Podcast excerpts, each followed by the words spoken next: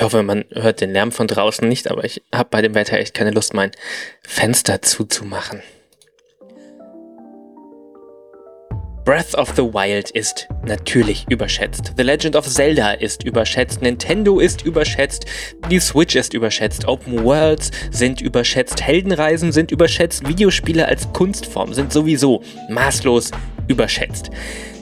Ich denke, Breath of the Wild hat den Untitel dieser Staffel dennoch nicht verdient, obwohl es natürlich überschätzt ist. Nicht so überschätzt, wie es Dark Souls von der Nische der Hardcoresten Hardcore-Gamer wird, die seit Jahren jedes Spiel mit Dark Souls vergleichen, in dem Schwerter und Skelette vorkommen, als hätte es vorher keine Spiele mit Schwertern und Skeletten gegeben und Dark Souls die Konzepte wie Lore, Schwierigkeitsgrad und schwarz-graue Farbpalette erfunden nicht so überschätzt wie jedes einzelne Spiel von Rockstar Games, das seit Grand Theft Auto 4 bis Red Dead Redemption 2 immer wieder die kulturkritischen Feuilletonisten an den Rand des intellektuell Artikulierbaren etcht. Bestimmt nicht so überschätzt wie Final Fantasy VII, dessen Fans sich für Konnoisseure des JRPG-Genres halten, aber dann doch nur über Tiefers Brüste diskutieren, als hätten sie schon mal welche außerhalb eines Anime gesehen.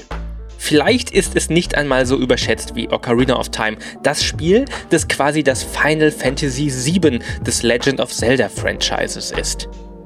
Breath of the Wild ist überschätzt, überaus geschätzt, überaus wertgeschätzt von Menschen wie euch und mir. Von normalen Menschen, die einfach mal was anderes wollen und doch irgendwie dasselbe Vertraute die ein Spiel auch mal genießen können, ohne sich einem Fandom hinzugeben.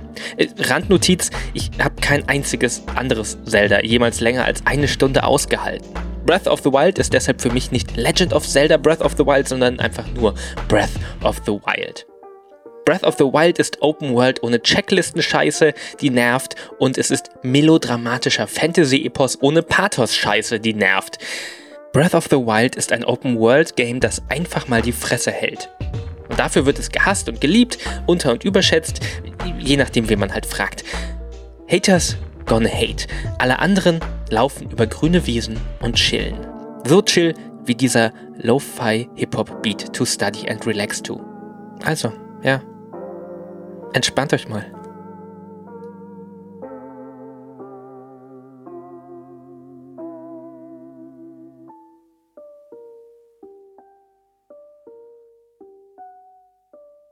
Der Chille-Song war übrigens von Mikael und den findet ihr unter music.gamechops.com. Und für mehr heiße Takes solltet ihr mal auf dem Podcast lastgamestanding.de vorbeischauen.